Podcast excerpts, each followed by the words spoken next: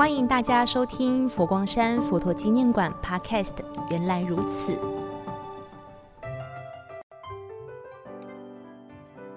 予独爱莲，之出淤泥而不染，濯清涟而不妖。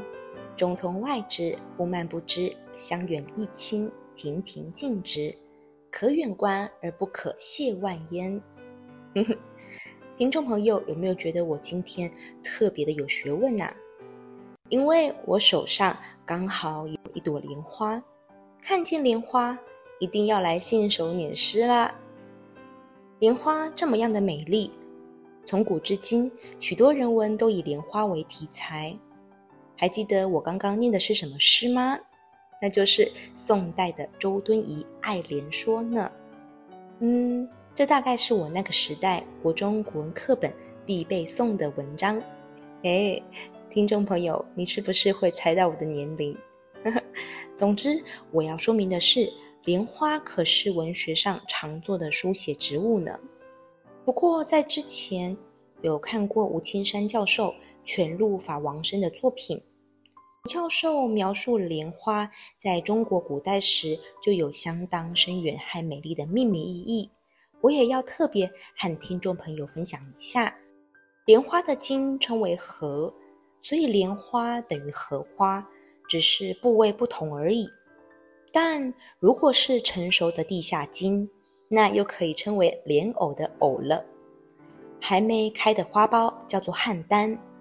当然，另外还有其他部位的名字都可以去翻阅这本书呢。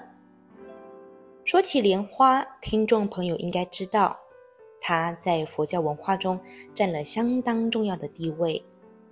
它也正是我们五树六花中的其中一花呢。所以走在佛馆，可以很长不经意的就可以看到莲花元素。比方本馆四圣塔蓝轩上就有莲花。或是在玉佛殿的塔林木雕上，也可以看到莲花哦。哦，对了，在玉佛殿西方极乐世界的经变图也有呢。无论是雕刻、建筑、艺术工艺，都可以看到莲花的元素。可想而知，莲花和佛教关系是非常紧密的。甚至佛教中也有把莲花作为经题的经典呢。听众朋友，你有想到有莲花的经典或经文有哪些吗？嘿嘿，先让我公布其中一部经《妙法莲华经》。或许你一定觉得很奇怪，上面没有“莲花”两个字啊。让我来和你分享一个小知识：《妙法莲华经》的“华”也是花另外一种称法。莲花代表了纯净、尊贵、无染的意思。同样也代表了佛陀的智慧圣洁呢。如果想要在佛馆看到莲花，大推双阁楼的生态池。生态池上莲花一朵一朵冒出，有的像雪一样净白，也有深浅不一的红黄系列。莲花旁边又有几只绿头鸭悠悠地划过，身后就是金光闪闪的双阁楼建筑。绿头鸭这样的生活好不惬意呀！虽然我们不能像绿头鸭在水面上游泳，不过我们可以在双阁楼享用滴水坊的素食，或者到二楼人文空间体验茶禅一味，看着窗外的莲花，享受夕阳余晖的幽静时光。啊，那这时候可真适合唱一首歌啊！夕阳斜，晚风飘。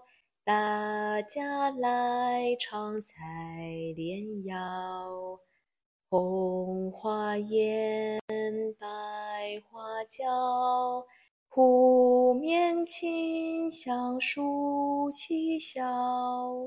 你花娇，我称高，爱乃一生过小桥。春心快，歌声高，采得莲花乐陶陶。感谢您的聆听，祝福大家平安吉祥。